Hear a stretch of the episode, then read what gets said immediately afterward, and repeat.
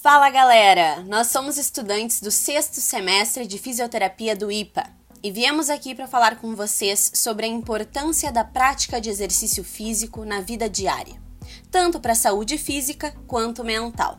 Estamos aqui com Cecília Rodenbusch. E aí pessoal, beleza? Estela Zafra. Oi, tudo bem? Igor Andrade. Opa, tudo bom? Ana Carolina Miller. Oi, tudo bem? Tobias Rocha. E aí, galera, tudo bom? E quem está falando com vocês, Natália Monteiro. Bom, vamos iniciar a nossa conversa falando do impacto do exercício físico na nossa saúde mental. E quem vai falar conosco sobre isso é a Cecília Rodenbusch e a Ana Carolina Miller. Gurias, o que, que vocês têm a contribuir sobre esse assunto? Quando a gente pensa em qualidade de vida, a gente pensa muito em morar num lugar bacana, talvez mais tranquilo, ou adquirir algum bem material específico. Mas a qualidade de vida, ela é mais complexa do que isso, e ela é dividida principalmente em três pilares, que é o bem-estar físico, bem-estar social e o emocional, que seria a nossa saúde mental. Quando a gente tem esses três uh, em equilíbrio, a gente tem a satisfação individual, aquela satisfação de viver. E existem inúmeras formas de conquistar a qualidade de vida. E é um processo, uma questão assim bem subjetiva. Por exemplo, o que eu considero uma questão emocional, pode ser que a Natália não considere na mesma proporção.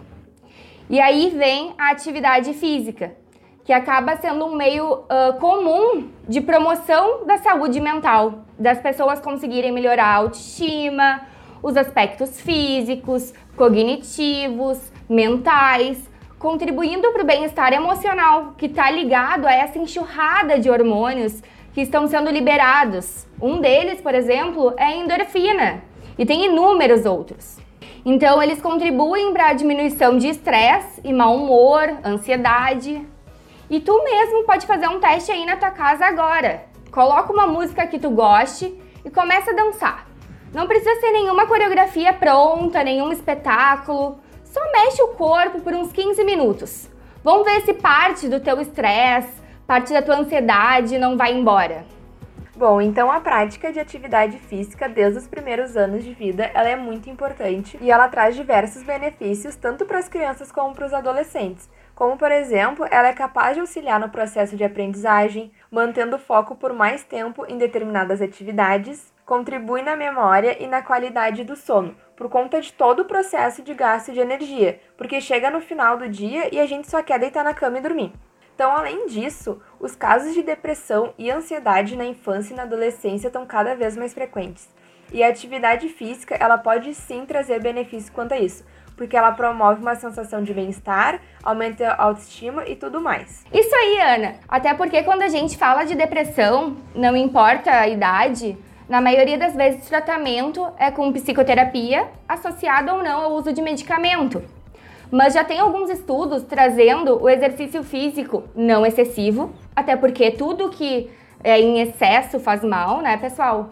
Como um aliado tanto na prevenção da depressão como no próprio tratamento. Então é uma forma de terapia coadjuvante muito benéfica. Bah, Cecília, interessante tu falar sobre isso, sobre a, a prevenção da depressão, né? Ah, eu acho super importante se a gente abordar esse assunto.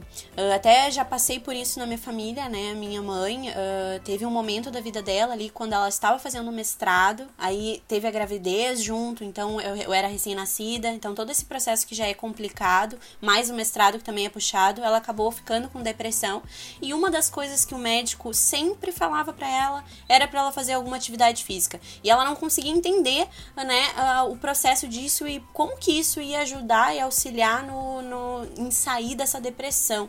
E ela foi estudar, né, sobre isso, porque ela não acreditava, né? Ela não conseguia entender e não conseguia fazer porque ela não acreditava. Então ela foi estudar e viu que realmente tinha, né, um porquê disso tudo. E aí ela começou a fazer. Então acho super importante. E aí acabou melhorando também e conseguindo retirar os medicamentos, que é bem importante também. É, Natália, e o caso não altera muito, não muda muito quando a gente fala da ansiedade. Também acontece uma grande redução dos sintomas após a prática da atividade física. E aí tem autores que trazem que essa relação atividade física e redução da ansiedade, né, tanto nos exercícios aeróbicos como nos anaeróbicos, está muito ligada à duração da atividade e não à carga dela. Então, às vezes é melhor tu fazer 20 minutos de bike sem peso, sem carga, por exemplo, do que 10 minutos com uma carga muito excessiva, muito pesada. Pois é, Ceci, tu falando sobre isso agora, eu me lembrei que eu passei por uma situação bem parecida. Eu estava tendo inúmeras crises de ansiedade no início do ano e desde o momento que eu voltei para academia, eu voltei a praticar exercícios, a correr, eu senti que os sintomas eles diminuíram absurdamente, em 80%. Então agora eu posso dizer que eu tenho uma qualidade de vida muito maior desde que eu voltei a me exercitar. E o legal, Ana, é que essa redução dos sintomas, ela se dá pós exercício. Então, talvez tu esteja realizando exercício e nem sinta muita diferença, óbvio que tá, né, vindo muitos hormônios, mas o efeito mesmo é pós exercício. É verdade, Ceci, eu sinto muito isso. Depois que eu faço a minha corrida, eu tenho uma sensação de bem-estar absurda que muda todo o meu dia. Além disso, esses sintomas de ansiedade e depressão, eles estão muito presentes na população idosa. E a gente sabe que a atividade física, ela pode ser uma grande aliada, fazendo com que esse processo de envelhecimento, que é natural de todos os seres humanos, aconteça da forma mais saudável e alegre. E ela é tão importante porque é capaz de prevenir diversas doenças crônicas não transmissíveis, como a hipertensão arterial, a diabetes, a insuficiência cardíaca, o AVC, entre muitas outras que eu poderia ficar horas falando. Então vale ressaltar que essas doenças crônicas não transmissíveis, elas são as principais causas de mortalidade e incapacidade de todo mundo, sendo responsáveis por 38 milhões de mortes anuais.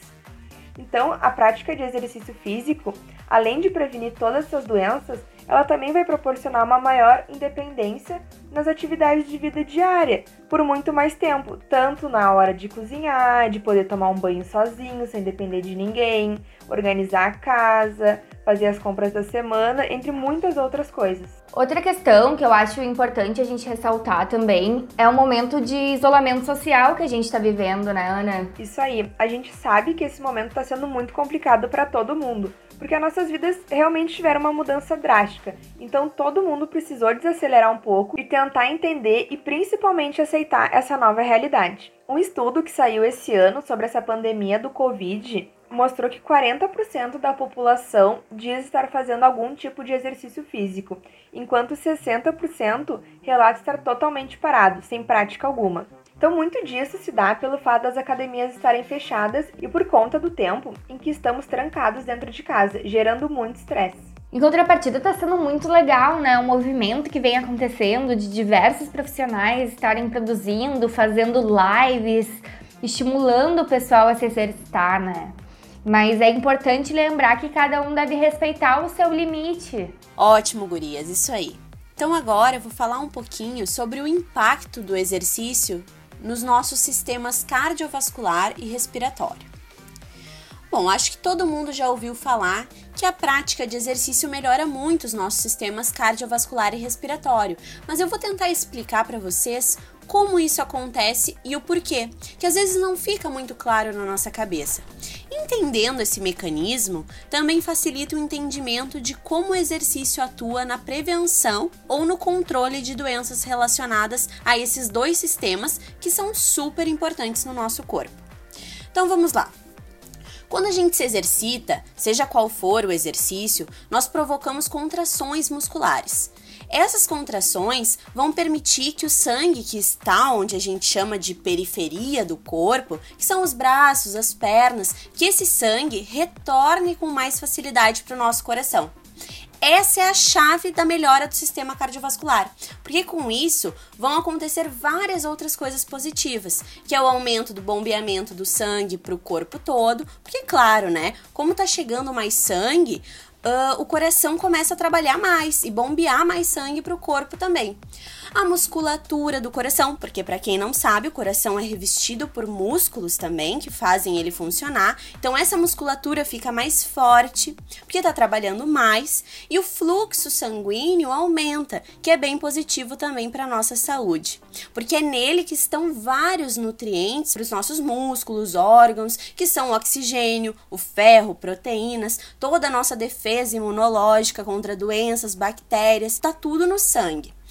Então, eu posso dizer que uma pessoa que faz exercícios diariamente pode evitar futuras tromboses venosas, pressão alta, todas essas doenças ligadas ao coração e à má distribuição de sangue? Sim, porque vamos estar ajudando esse coração a trabalhar da melhor forma possível. Eu posso dizer que essas pessoas vão ter menos propensão a pegar doenças, vírus, bactérias? Sim, porque a gente vai estar tá auxiliando o sistema imunológico de defesa do nosso corpo.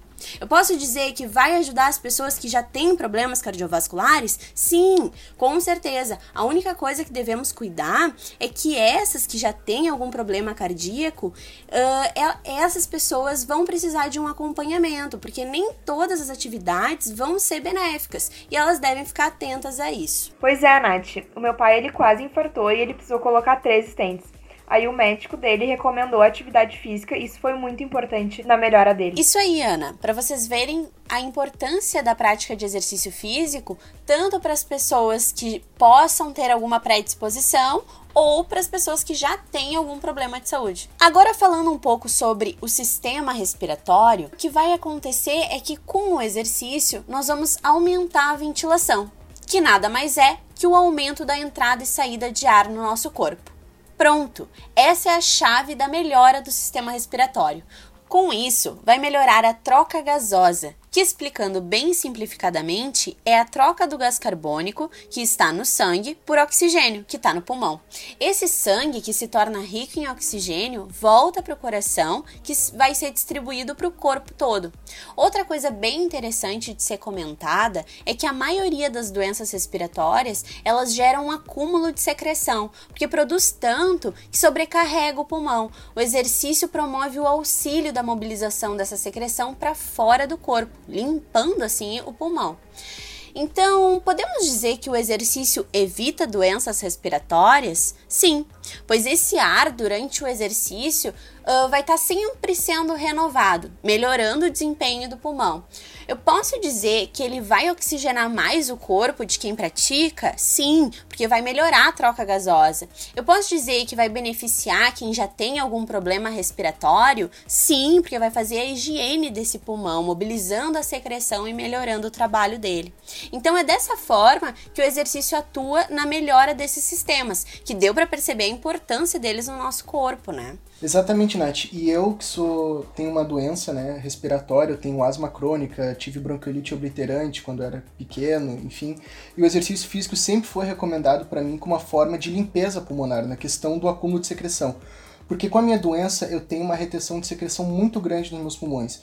Então, conforme eu fazia natação, judô, jogava futebol, qualquer atividade física, sempre foi muito bom para mim e junto com a fisioterapia me fez ficar uma pessoa melhor, com uma saúde muito melhor do que eu tinha antes, entendeu? Foi, me deu uma qualidade de vida muito grande que se não fosse por isso, eu não, provavelmente não estaria aqui hoje conversando com vocês. Agora, aproveitando que tu já fez esse comentário, Igor, fala um pouquinho para nós sobre a forma como o metabolismo reage no corpo diante do exercício físico.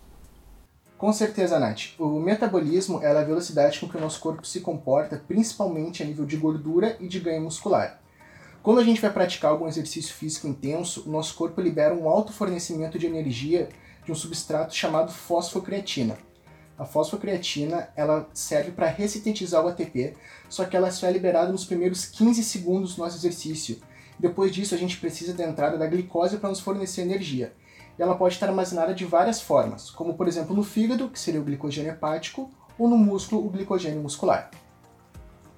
Então, quando a gente começa a atividade, a gente vai ter uma diminuição da insulina, porque ela serve para armazenar energia. E quando a gente está fazendo exercício físico, a gente não quer isso.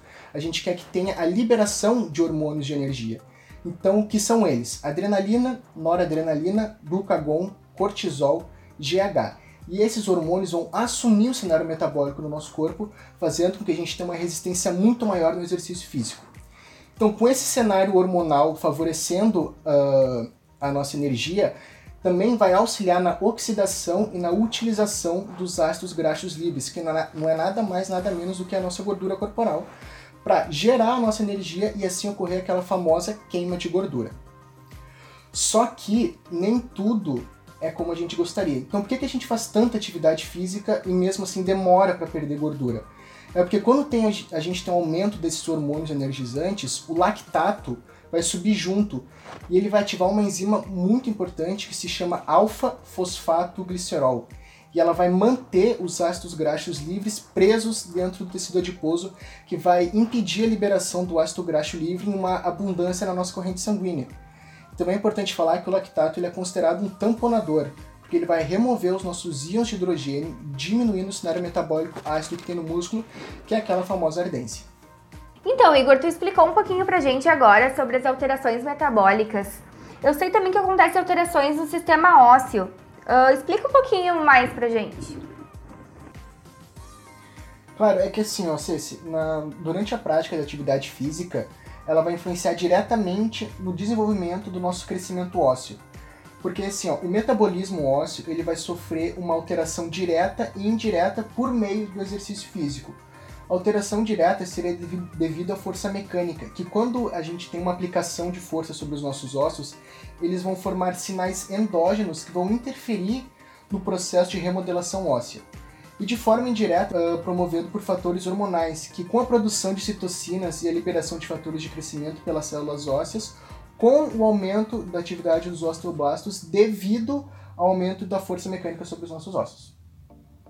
Só que também a gente tem que levar em consideração que o sedentarismo ele vai ser muito prejudicial para a estrutura final do indivíduo e ele fica também propenso à questão de obesidade e hipertensão arterial por conta da falta de exercício físico. Então, além dessas alterações hormonais ósseas que eu acabei de falar, uh, relacionadas à saúde física, o exercício também aumenta o lazer e a socialização. Por isso é muito importante a gente estimular o exercício físico desde a infância, porque ela vai aumentar a questão, uh, óbvio que física da criança, mas também a questão de socialização. O Igor falou agora sobre as crianças e os adolescentes. É bem importante mesmo a gente falar sobre isso, porque cada vez mais a gente tem uh, crianças que não praticam exercício. E isso, uh, no passado, era, já estava dentro das brincadeiras, as, brin as próprias brincadeiras já era o exercício físico da criança.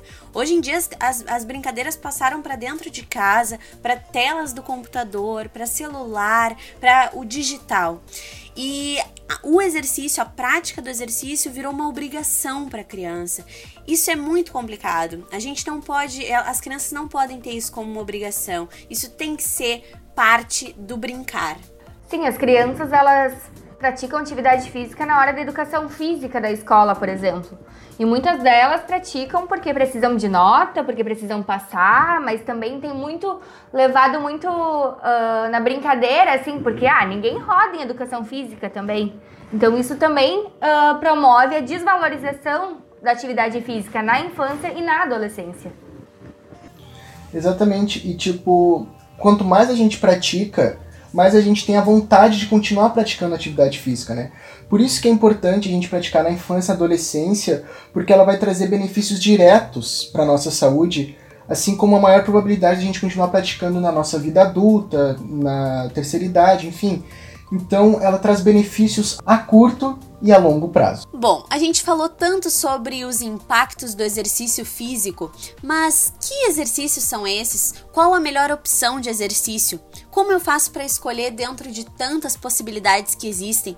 E esse momento que estamos vivendo, essa pandemia, essa quarentena que fomos submetidos, tá ajudando, tá atrapalhando a prática de atividade física? Sobre isso quem vai falar é a Estela Zafra e o Tobias Rocha. Então, vamos lá. É, pra gente, essa pauta do exercício físico sempre foi muito importante, né?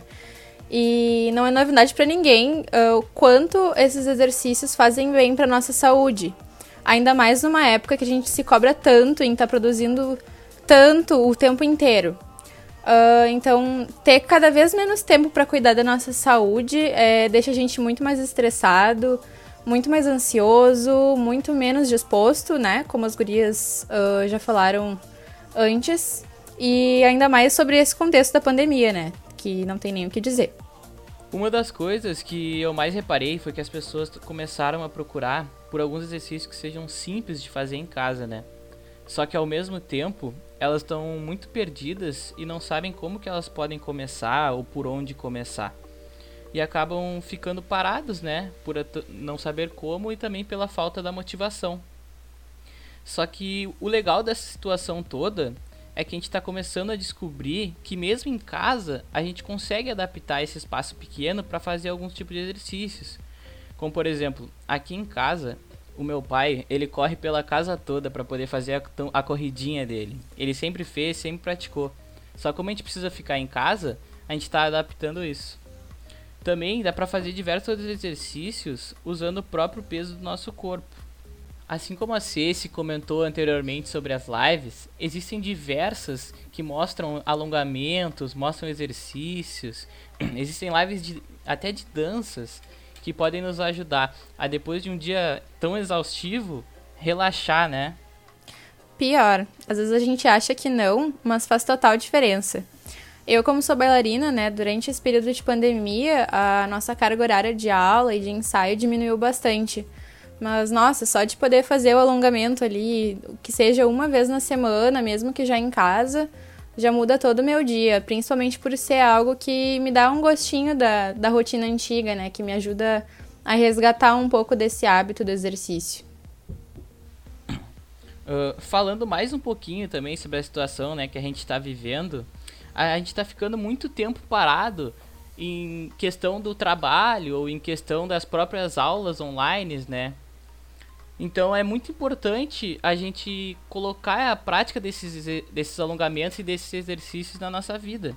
Porque pode tanto aliviar dores como poder ajustar a nossa postura. A gente acaba passando muito tempo, horas e horas, na frente dos nossos computadores ou na frente dos nossos smartphones. Sim, e apesar de, de a gente ter né, todos esses recursos é, online disponíveis, também não quer dizer que a gente tem que fazer tudo só em casa caso tu te sinta seguro, né, em sair de casa e ir para academia, é, tem alguns lugares que já estão abrindo, como até os espaços de, de crossfit e tal. É, e aos poucos isso tudo vai sendo mais flexibilizado. E claro, né, sempre seguindo as regras de higiene e tudo. Sim, com certeza. Além disso, também é muito importante falar que caso tu não seja um praticante de atividade física e também não conheça muito bem o teu próprio corpo, é recomendado que tu evite fazer esses exercícios de muito impacto sem a supervisão de um profissional da área.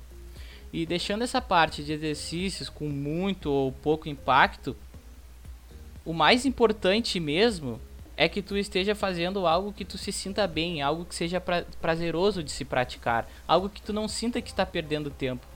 E sim aproveitando. Isso. Até porque a gente já tá passando por um momento bem complicado, né? E aí fazer algo sem gostar e fazer algo só por obrigação não vai estar tá ajudando em nada.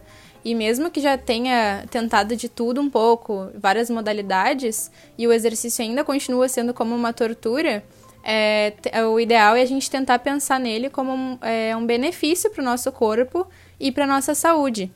Focar mais na parte dos benefícios. E ao mesmo tempo, considerando isso, a gente também não pode se cobrar tanto. Porque se a gente, quanto mais a gente pensar desse jeito, sempre o inconsciente vai entender o exercício físico como uma dificuldade e não como uma possibilidade nova. É bem importante isso que tu comentou agora, Estela. A gente não tem que ver o exercício físico como obrigação, mas sim como um tempo também de autocuidado, da gente olhar pra gente, né, e se cuidar mesmo. Sabe que vocês estavam comentando sobre essa falta de vontade agora com a pandemia de fazer exercício, né? E eu passei por, por isso, assim, eu sempre gostei muito de me exercitar, de fazer alguma atividade física, e veio a pandemia e me, me, me tirou total essa vontade. Então, mas o que eu percebi foi que o importante é a gente achar um, então uma nova atividade que traga prazer, mas que esteja gostando de fazer, né? E vai muito próximo do que eu falei lá na, quando o Igor estava comentando, né, sobre a criança, sobre o adolescente. Isso tem que estar tá inserido na brincadeira. Não pode ser uma obrigação. Atividade física não pode ser vista como uma obrigação. E nem para criança, para adolescente, nem para o adulto. Então, o adulto também tem que estar gostando de fazer, tem que ser prazeroso. Então, assim finalizamos esse nosso bate-papo sobre exercício físico. Espero que tenham gostado. Obrigada para você que nos escutou até o final e vamos se movimentar, né, pessoal? Obrigada, pessoal. Tchau, tchau. Obrigada por escutarem até aqui e até o próximo podcast. Valeu, gurizada. Muito obrigado por escutar. É nóis. Valeu, rapaziada. Muito obrigado. Espero que tenham gostado do nosso conteúdo. Se ficaram com alguma dúvida, podem nos procurar nas nossas redes sociais, fazer sua pergunta. Estamos à disposição de vocês. Fiquem ligadinhos aqui no nosso canal ou nas nossas redes sociais, que iremos divulgar os próximos podcasts. Muito obrigada!